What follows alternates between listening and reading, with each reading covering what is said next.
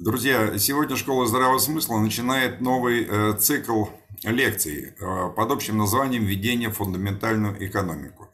У нас в студии профессор, доктор наук Чебанов э, Владимир Емельянович. И сегодня это первая часть, поэтому мы сейчас ее смотрим. Они будут относительно короткими. Посмотрите, э, осмысливайте, потому что дело важное, интересное и нужное, пригодится. Вам слово. Здравствуйте, друзья. Включаю сейчас презентацию.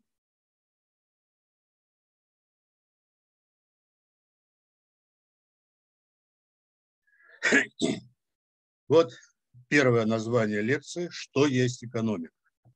Дело в том, что несмотря на то, что понятие это вроде бы всем считается, что общеизвестно, на самом деле здесь столько нюансов, которые являются на самом деле очень принципиальными.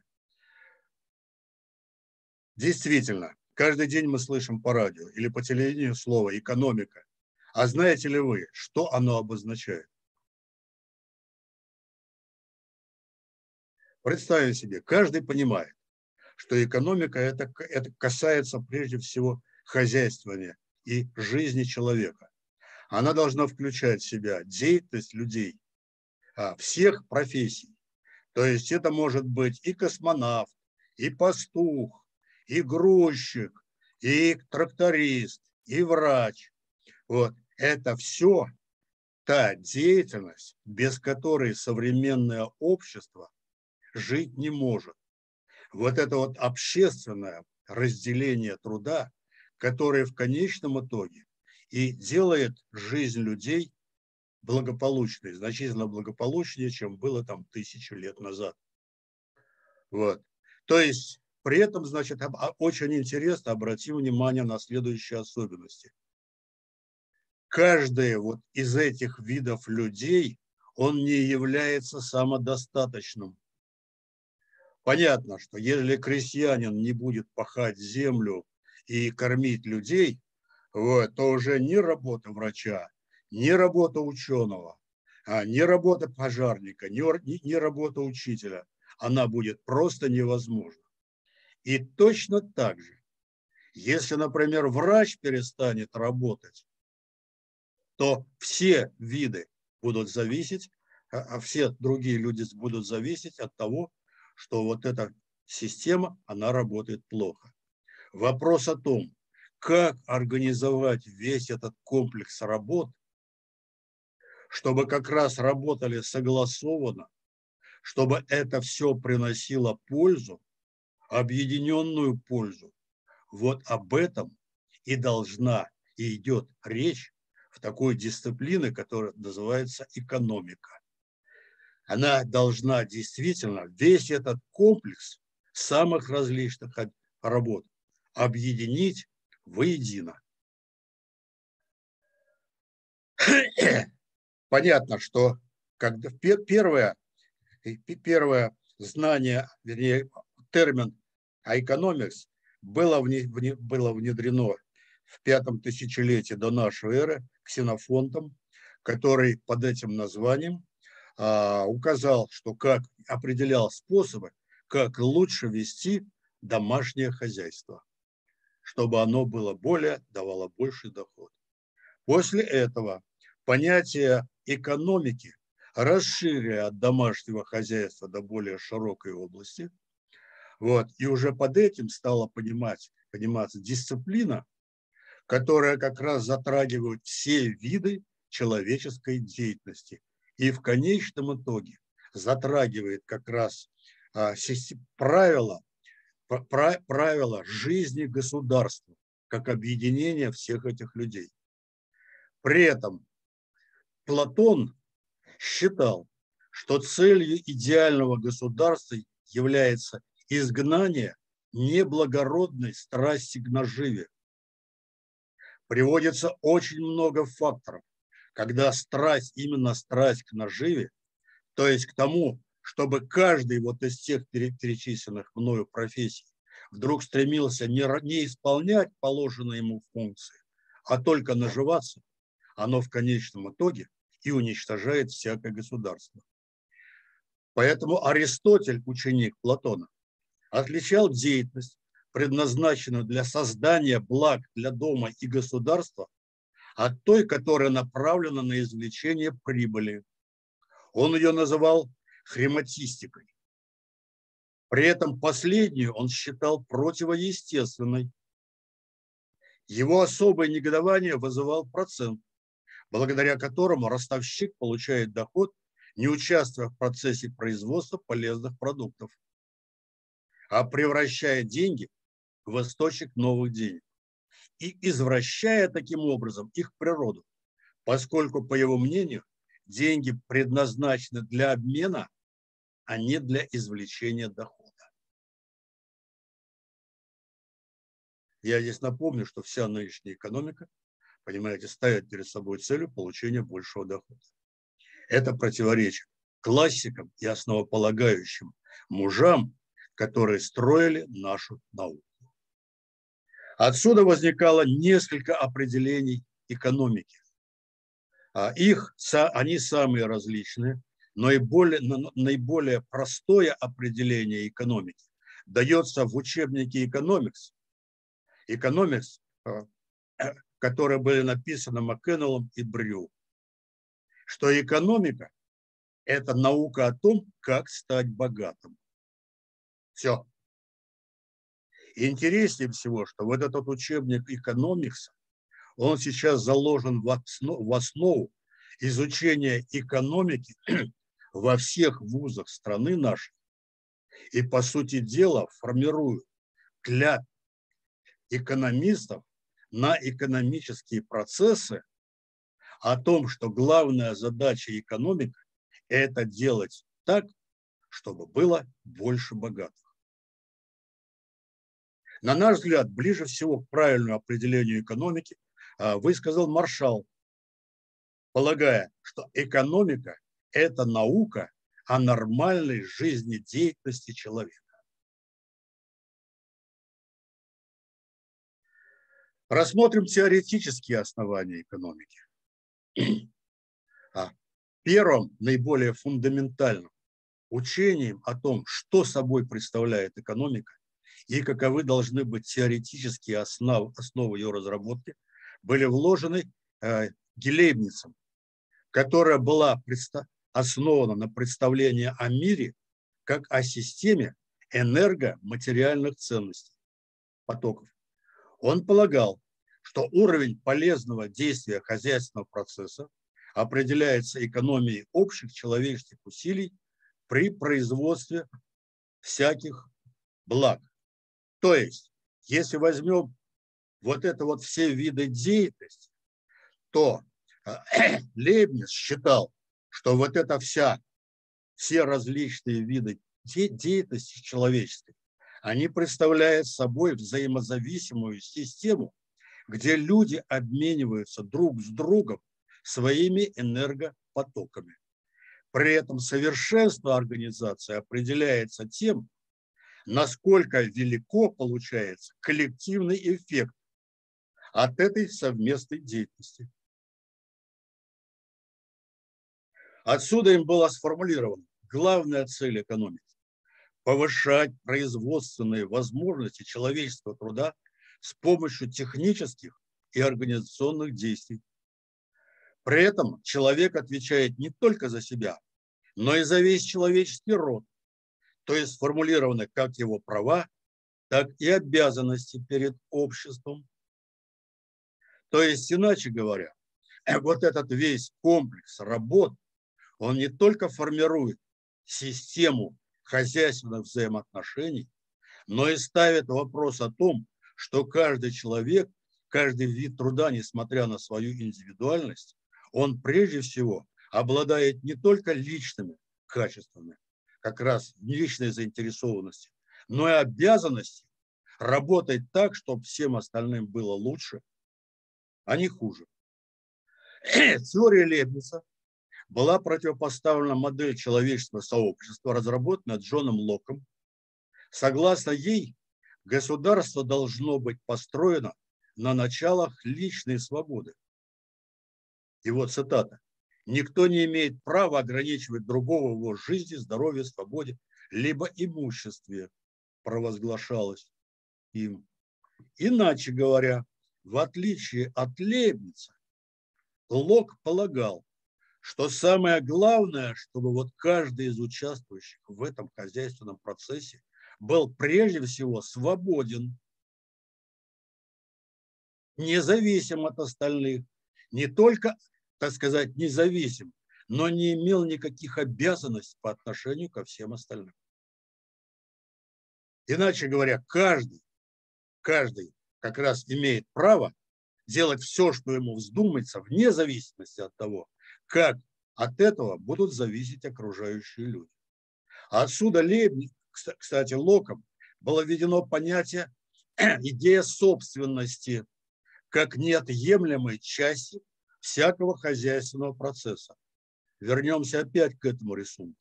То есть он считал, что, например, трактор должен обязательно принадлежать трактористу, а иначе вот эта вся система нормально работать не может. Кран должен принадлежать крановщику, корова должна принадлежать именно тому, кто ей ее обслуживает. И он заложил вот этот принцип в основу всей хозяйственной деятельности. Вот когда смотришь на всю эту картину с точки зрения здравого смысла, получается картина общего абсурда.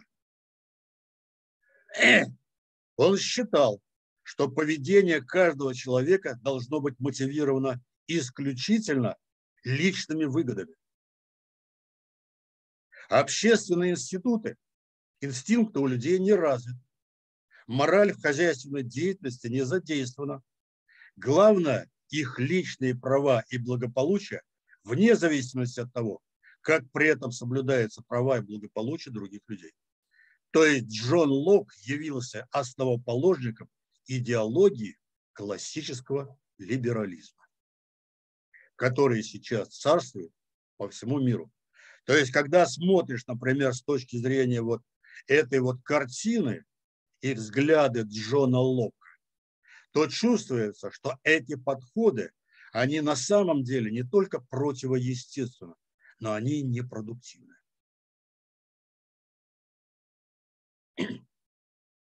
Отсюда человечество, человечество начало рассматривать вот эти вот два процесса, они совершенно разные. Либо экономика предназначена для того, чтобы получать доход личным, либо экономика, которая должна быть использована для всеобщего благополучия. всеобщего благополучия.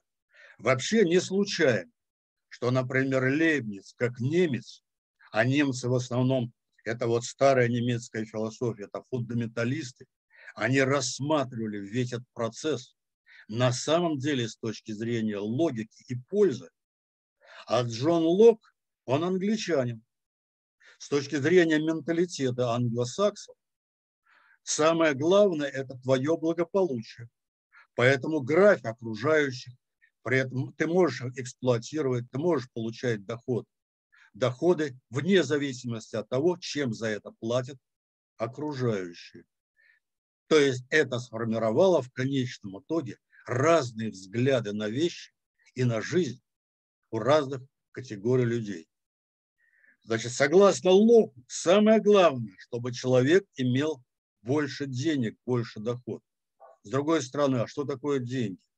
Деньги – это виртуальные условности. Виртуальные. Я об этом еще буду рассказывать. Так вот, самое главное, чтобы у кого-то было больше этих виртуальных условностей, не польза для людей. Как ни парадоксально и не противоречит здравому смыслу, но вся мировая экономика сейчас выбрала вот этот путь, который ведет к тому, чтобы у людей было больше дохода, и нынешняя экономика блестяще справляется с этой задачей. Количество богатых растет в мире неимоверно. А то, что при этом растет и количество бедных, так извините меня, нынешняя экономика и не предназначена для бедных. А здесь ведь как в трамвае. Вот вы сели в трамвай номер 6, и он пошел по своему маршруту, вне зависимости от того, что вы думаете, что вам нравится или что вам не нравится. Вы можете протестовать, вы можете что-то давать советы, вы можете что-то менять. Он трамвай номер 6, у него такой маршрут. Либо стали, сели в другой маршрут номер 7, и опять вне зависимости от того, что вам нравится или не нравится, как, но вы уже пошли совсем в другом направлении. То есть либо вы выбрали путь, чтобы было больше дохода, а не пользы для людей. Вот как ни парадоксально, нынешнее экономические обозрения вот базируются на этом абсолютно неестественном, не соответствующем здравому смыслу принципам. И это неудивительно, потому что как раз есть всегда в любом обществе люди, которые хотели бы жить лучше других. Но лучше других можно жить двумя путями. Либо ты талантливый, лучше работаешь, больше получаешь из-за этого. Вот, умный, грамотный. Либо ты просто находишь предлоги для того, чтобы отнимать это у окружающих. Так вот, нынешняя экономика, как раз она предназначена для того, чтобы не создавать ценности, а делить их, отнимать, что является полностью, полностью не соответствующим ни здравому смыслу, ни пользе, общественной пользе. К сожалению, я уже говорил, что нынешняя экономическая наука, которую преподает, полностью базируется вот на этом принципе. У них изучают, значит, как получать доход, как лучше торговать, как лучше организовывать производство для получения большего дохода. Ставится вопрос о том, что рентабельность, причем под рентабельностью понимается как раз наименьшее расходование денег для получения чего-нибудь именно, а не общественной пользы. То есть получается рентабельность финансовая, а не социальная рентабельность. Вот она становится главной, она становится как раз регулирующей и направляющей деятельность всем, всей ныне существующей экономики. И понятно, что такая экономика не может отвечать фундаментальным признакам природы, принципам природы. Она на самом деле является противоестественной. И вот здесь вот мы с вами посмотрим, а все-таки что такое фундаментальные законы природы, если я их начал, о них начал говорить? Если рассмотрим с точки зрения философии, то получается, что в природе на самом деле существует два фундаментально разных подхода ко всем явлениям природы. Один из них условно – это, это законы качественного развития и состояния мира. Они изучаются в философии, и как раз подавляющее большинство дисциплин научных, они как раз, как раз качественных дисциплин. То есть философия, гносеология, экономика, в принципе, психология, искусство и так далее. Это все относится к, общ, к системе качественных взаимоотношений, законодательности. И количественное, где просто, понимаете, это как раз дает основание для того, чтобы качественные законы, чтобы было ясно, какие соотношения регуляр, э, могут привести пользу, какие нет. Вот. Чем, например, как, какие отличаются во Вселенной правила углы, правила углы и так далее. интереснее всего, что вот эти две науки, они настолько хорошо взаимодействуют друг с другом, и это отлично понимали философы древности, в том числе оккультных дисциплин, что отлично понимали, ну, например, вы все слышали такое число, священное число 7, которое, как ни странно, является, является священным у всех народов мира, не сговариваться. Число 7. Во всех религиях число 7. Вспомним наше, семь раз отмерь, один с сошкой, семеро с ложкой. И это не случайно, потому что это определенные закономерности, когда количественные вещи влияют на качественные. И в этих условиях, в рамках вот этих законов, количественно-качественных законов Вселенной, находится человек. И вот здесь вот возникает вопрос, как он должен взаимодействовать со Вселенной, чтобы не быть чуждым ей и народным телом, потому что если он не соответствует этим законам, он инородное тело, и все силы природы будут в конечном итоге его давить. Он чужой в природе. Либо он будет жить согласно законам природы, подчиняться им. Нынешняя философия хозяйства говорит, главное, что бери от природы все, что можно. Вот. Умные люди говорят, нам нечего ждать от природы после того, что мы с ней сделали. Поэтому здесь возникают вопросы и экологии, и психологии. То есть либо человек инородное существо в мире, либо оно на самом деле часть Вселенной. И понятно, что когда мы говорим о фундаментальных экономике, а это как раз те самые законы, которые делают человека естественным образом входящим в природную экосистему, а не противоречащим. Человек в ней является органической частью, исполняющей вполне определенные, предназначенные ему Всевышним функции. Они просто не связаны ни с чем, что его левая нога захочет, то он и делает.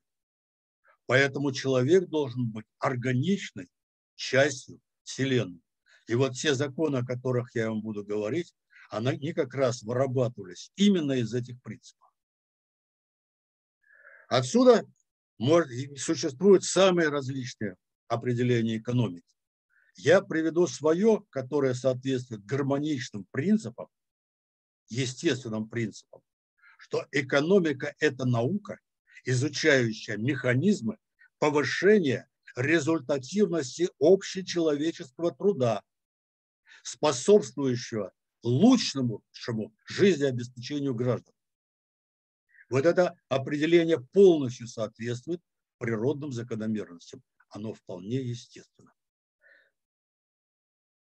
И в результате целью экономики служит удовлетворение потребностей людей, всего человеческого сообщества, а не получение прибыли, дохода или еще что-то. И не только повседневно потребности, но и перспективно. И не только ныне живущего поколения, но и всех последующих.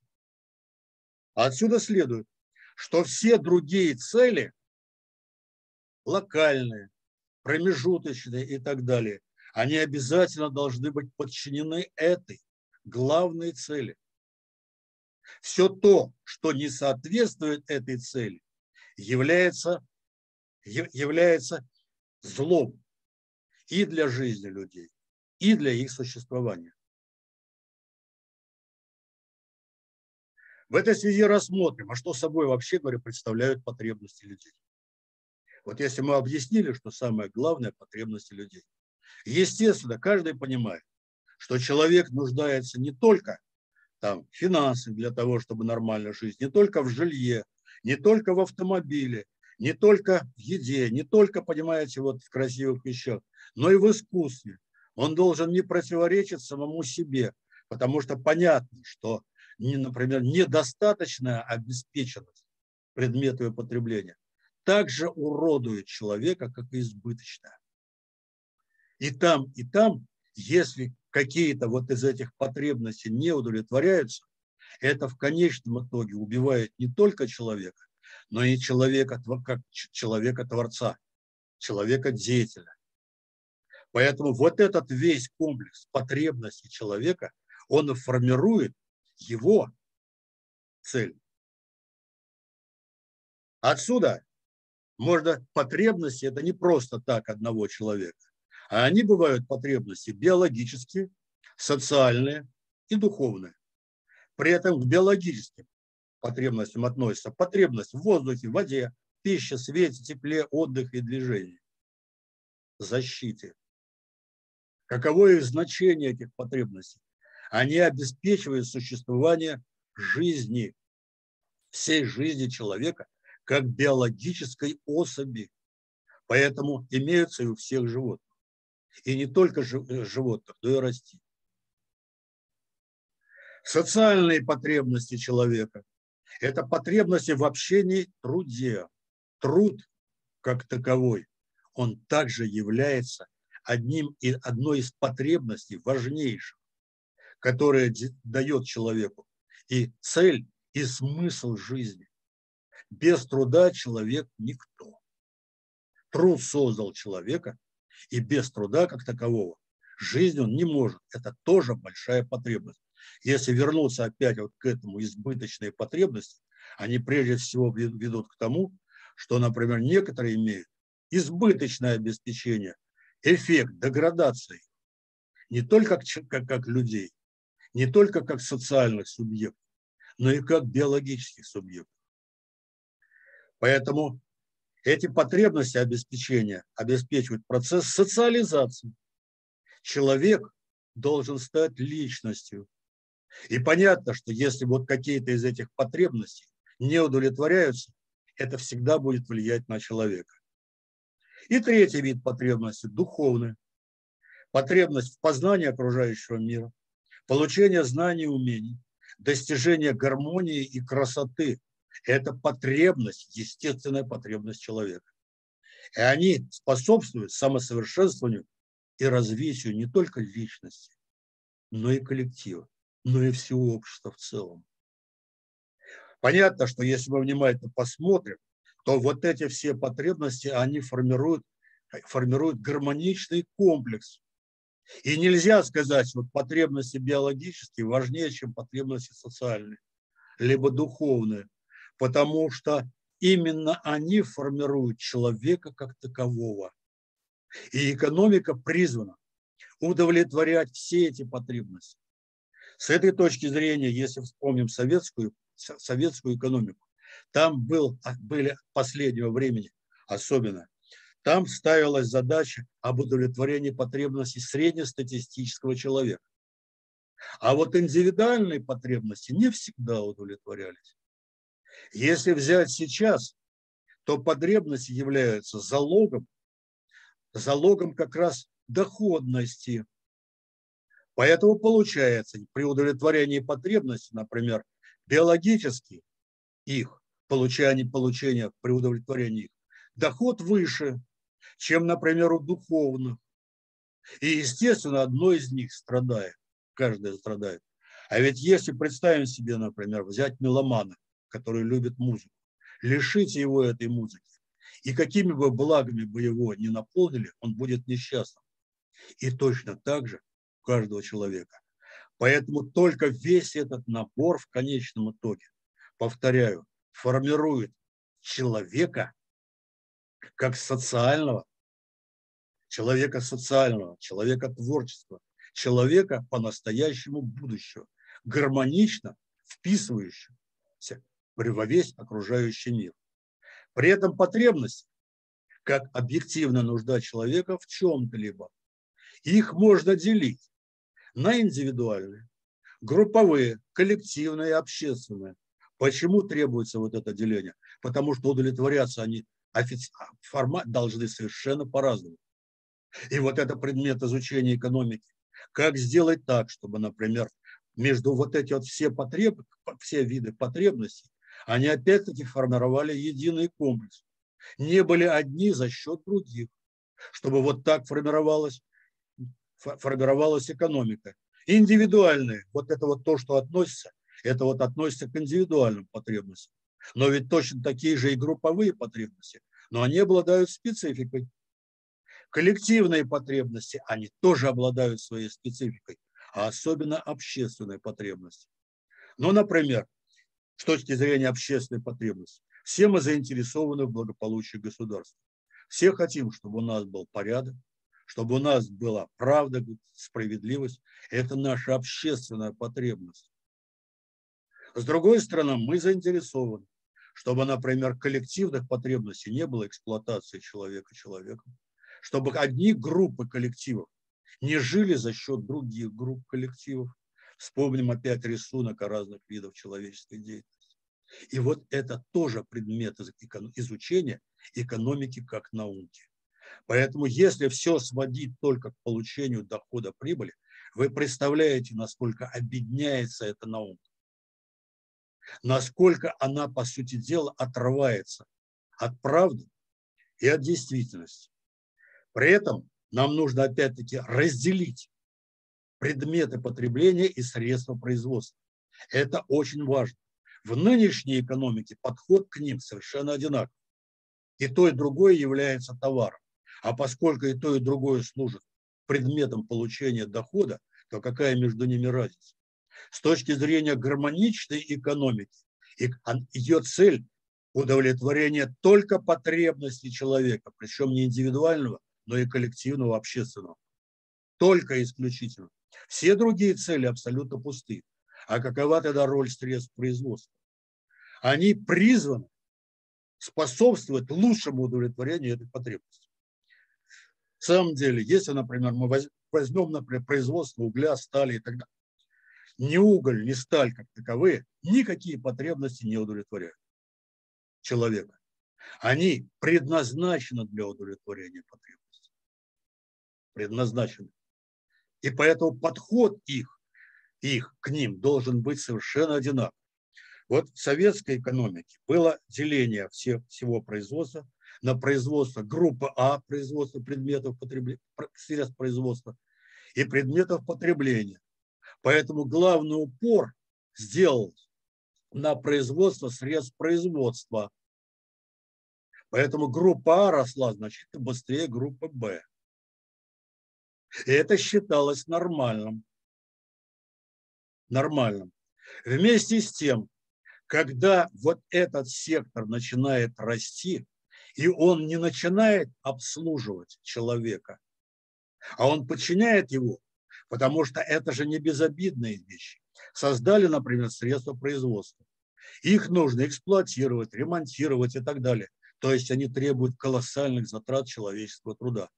И вот если труд, затраченный вот в этой сфере, он будет меньше приносить пользу увеличению потребностей человека, предметов потребления производства, тогда он уже избыточен. И средства производства превращаются в эксплуататора человека, что и во многом случилось в советской экономике. То есть уже не, не средства производства начинают работать на то, чтобы жизненный уровень людей был выше, а человек работает на то, чтобы было больше средств производства. Одним из факторов важнейших, естественно, является совершенствование вот этих средств производства. Но с точки зрения чего? С точки зрения улучшения жизни людей. Поэтому данный фактор является самым важным. Вот об этих вопросах мы и будем говорить на следующей лекции, чему я вас приглашаю. Благодарю за внимание. Выключаем презентацию. Э, друзья, мы сегодня слушали первую лекцию «Введение в фундаментальную экономику» Чебанова Владимира Емельяновича, доктора наук, профессора. Владимир Емельянович, от всех нас благодарю вас. До новых встреч. Спасибо. До новых встреч.